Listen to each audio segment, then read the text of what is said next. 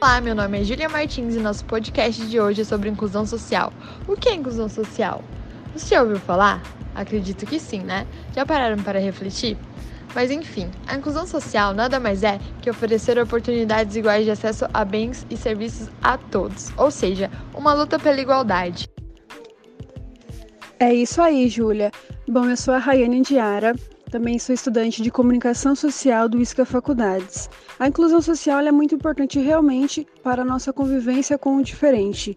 É preciso aceitarmos as pessoas diferentes, né? E a gente precisa aprender a conviver com elas, para que possamos ter uma sociedade mais harmoniosa. Mas aí, Júlia, me fale um pouco mais sobre isso. A inclusão social luta diariamente com as diferenças de classes sociais, educação, idade, deficiência, preconceito social e racial. Vamos falar um pouco mais sobre a deficiência física hoje, com um convidado super especial que topou falar desse junto juntinho com a gente. João, seja bem-vindo, pode se apresentar, tá? Para os nossos ouvintes e fique à vontade. Olá, meu nome é João Vitor, eu tenho 23 anos, sou da cidade de Limeira, interior de São Paulo. E a pedido da Júlia Martins, minha amiga, ela pediu para eu estar tá falando um pouco sobre o que eu acho, né, o que eu vivi e a minha opinião sobre a inclusão da pessoa com qualquer tipo de deficiência, né? No meu caso, é, eu posso estar contando o meu lado, que é o meu lado como deficiente físico, né? E a minha história começa com quando eu tinha 15 anos, até aí eu vivi uma vida normal e praticava motocross e acabei sofrendo um acidente onde eu tive uma torção no meu joelho, onde essa torção ocasionou um rompimento da minha artéria femoral. E o que, que essa artéria femoral ela faz? Ela é responsável por 80% da irrigação do sangue do joelho para baixo. Então, a partir do momento que ela rompeu, eu cheguei no hospital, né? Eu achei que foi uma era uma coisa simples, até porque eu não sentia muita dor. E os médicos acabaram me passando esse diagnóstico aí de que essa artéria tinha rompido. Aí com isso eu fiz diversos, fiz um total de oito procedimentos para tentar recuperar essa, essa artéria, né, para voltar à irrigação sanguínea normal. E com isso é, foi, durou em torno de 28 dias que eu fiquei internado aqui na, na Unimed de Limeira. E acabou que no 28º dia eu recebi um quadro de infecção hospitalar. Porque nesses 28 dias eu tive contato com muito remédio, até outras pessoas doentes em volta. É, e meu quadro só vinha piorando, né? Muita febre, muita dor de cabeça. Então isso só foi agravando mais ainda. Até que chegou o momento que eu tive que amputar, né? O médico falou que ou eu amputava ou eu não ia sobreviver. Aí depois desse 28º dia eu fui para o procedimento de amputação da perna esquerda, que foi um procedimento de amputação transfemoral. O que, que é a amputação transfemoral?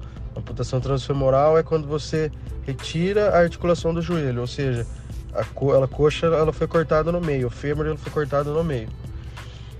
Então, após a cirurgia de amputação, eu já não eu já acordei sem sentir dor, sem sentir febre. E foram mais dois dias que eu tive alta.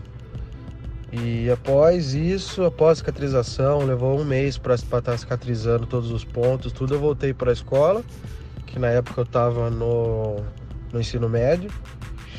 Então eu comecei a ir atrás da, das próteses, né? Conhecer mais como que funciona aí para estar tá adquirindo uma prótese no Brasil. No Brasil você pode optar por duas coisas, né? Ou ir na clínica particular, onde você compra a prótese, paga para ter um acompanhamento, um tratamento e a todo o processo de protetização. E também você opta pelo governo. E o governo você vai demorar em torno de 3 a 6 anos na fila para estar tá tendo uma prótese, para conseguir uma prótese. E essa prótese ela é infinitamente inferior a uma prótese que o governo de outros países aí acabam disponibilizando para a pessoa aí que, que precisa, né? Então é um ponto muito, muito negativo o apoio do governo brasileiro em geral para a pessoa com que precisa de alguma prótese, seja prótese de braço, de perna, só o pé, a mão, entre outras aí. É um processo bem rigoroso, bem demorado e além de tudo, além da prótese ser inferior, o você não tem todo o acompanhamento que uma clínica particular teria, né? Por isso eu acabei optando pela, pela clínica particular e pelas, pelas condições que eu consigo ter, né? E mesmo optando por clínicas particulares, acaba sendo muito difícil, porque tem prótese aí que pode estar custando mais de um carro popular brasileiro, por exemplo. É, um, é uma coisa muito cara, vem de fora do país e o acesso a ela, em geral, é muito difícil. Então, para nesse começo de inclusão, nessa parte de protetização, realmente o Brasil ele está muito para trás, ele está muito precário e tem muita coisa aí que, que precisa estar tá mudando. É, por exemplo, os Estados Unidos. Os Estados Unidos eles disponibilizam imediatamente a melhor prótese que existe hoje no mercado totalmente de graça para o cidadão dos Estados Unidos. Então você pode estar tá vendo aí que enquanto o Brasil ele fornece próteses que o pé é feito de madeira e ainda demora cinco anos para para conseguir uma, você vê um exemplo aí dos Estados Unidos que dá a melhor prótese do mercado em curto prazo de tempo aí. Um ponto positivo e muito positivo para o Brasil é a questão da inclusão da pessoa com deficiência no esporte. O Brasil hoje ele é referência é, na, nas Paralimpíadas, né? E também eu tive a oportunidade de estar tá conhecendo o, Comitê Paralímpico Brasileiro lá em São Paulo. E eles têm uma estrutura gigantesca de primeiro mundo e todos os atletas, não importa de onde o atleta for do Brasil, eles recebem moradia, auxílio médico, é, treinamento específico, espaço para treinamento, natação, ginástica, corrida, nossa, uma infinidade aí de esporte paralímpico que o Brasil é referência. Então, para isso, isso eu tenho mais que absoluta certeza. Eu pude conviver um pouco com o pessoal lá a garra deles e do, do, do Brasil mesmo em apoiar essas pessoas aí na, nas Paralimpíadas. É um ponto super positivo comparado com, com os outros países. Até legal dizer, um exemplo bacana aqui em Limeira é o supermercado Sempre Vale. Ele sempre teve bastante pessoas assim com necessidade especial trabalhando. Eu também pude conhecer uma ela chama Ana Carla, ela tem 33 anos e ela trabalha há 12 anos no mercado e ela tem síndrome de Down. Hoje a posição dela é muito mais superior do que várias outras, ou seja, não é porque a pessoa ela possui algum tipo de deficiência que ela não pode se destacar numa profissão, ou pelo contrário, ela vai querer se destacar cada vez melhor. Enquanto uma pessoa, entre aspas, normal, olha uma pessoa com algum tipo de deficiência como inferior, pode ter certeza que a pessoa com algum tipo de necessidade ela vai estar se esforçando cada vez mais e vai ser melhor que essa pessoa que pensa assim. Então eu também fiz o meu TCC baseado um pouco nesse assunto, que era sobre a inclusão do deficiente físico no mercado de trabalho. E eu pude estar conhecendo e entrevistando pessoas aí que, que se destacaram muito em grandes empresas, pequenas empresas, e estão há anos aí no, nos cargos. Então é uma coisa que a gente precisa deixar um pouco de lado aí esse preconceito com a pessoa com necessidades especiais, né? Outro ponto bacana também de mencionar é que no Brasil existe a lei de cotas, que para a empresa privada, a cada 102 funcionários registrados, ela é obrigada a receber um, um funcionário com alguma necessidade especial. E ela não é obrigada só a receber, ela tem que estar preparada, ela tem que preparar a estrutura dela, tanto com rampa de acesso, sinalização, ou casos ou critérios mais específicos de acordo com a deficiência da, da pessoa, né? Que vai estar tá, vai tá sendo contratado.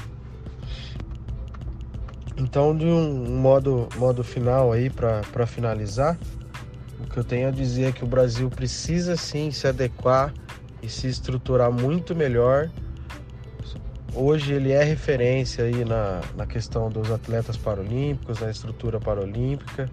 Só que eu acredito que existem pontos mais importantes do que essa imagem aí do esporte, né? Existe a questão da educação, a questão do auxílio, acesso a essas oportunidades, né? Porque a pessoa que ela precisa de uma prótese acaba sendo acaba virando uma oportunidade, uma necessidade para ela, né? Então o Brasil precisa estar tá melhorando aí na parte de inclusão da pessoa com deficiência na educação, seja de primeiro, segundo, terceiro grau, é, universidade, é, precisa de uma estrutura muito maior de fornecimento aí dessas próteses para todas essas pessoas, de médicos e hospitais é, especializados nisso que possam estar ajudando essas pessoas.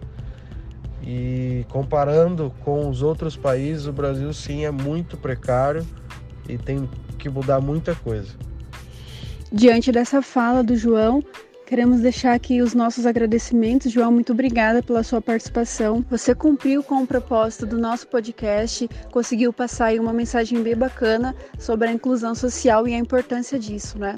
Obrigada, João. Obrigado, Júlia. Com isso, encerramos aqui mais um podcast. Até a próxima, gente.